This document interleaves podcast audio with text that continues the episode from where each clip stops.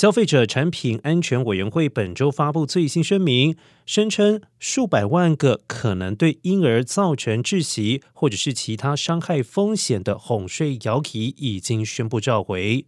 这是由生产幼儿用品的 Four Moms 公司所出品的，将召回一点零。到四点零版本的 Mama's Roo Baby Swing 以及 Rockaroo Baby Rockers，而该机构声称，当该款婴儿摇椅不使用时，其约束带可能会在座椅下方摇晃，而正在地上爬行玩耍的婴儿可能会被这种带子缠住，而造成窒息风险。Four Moms 已经收到两起被绳带缠住的事件报告，其中一名十个月大的宝宝死于窒息，另外一名十个月大的宝宝颈部受伤，所幸无生命危险。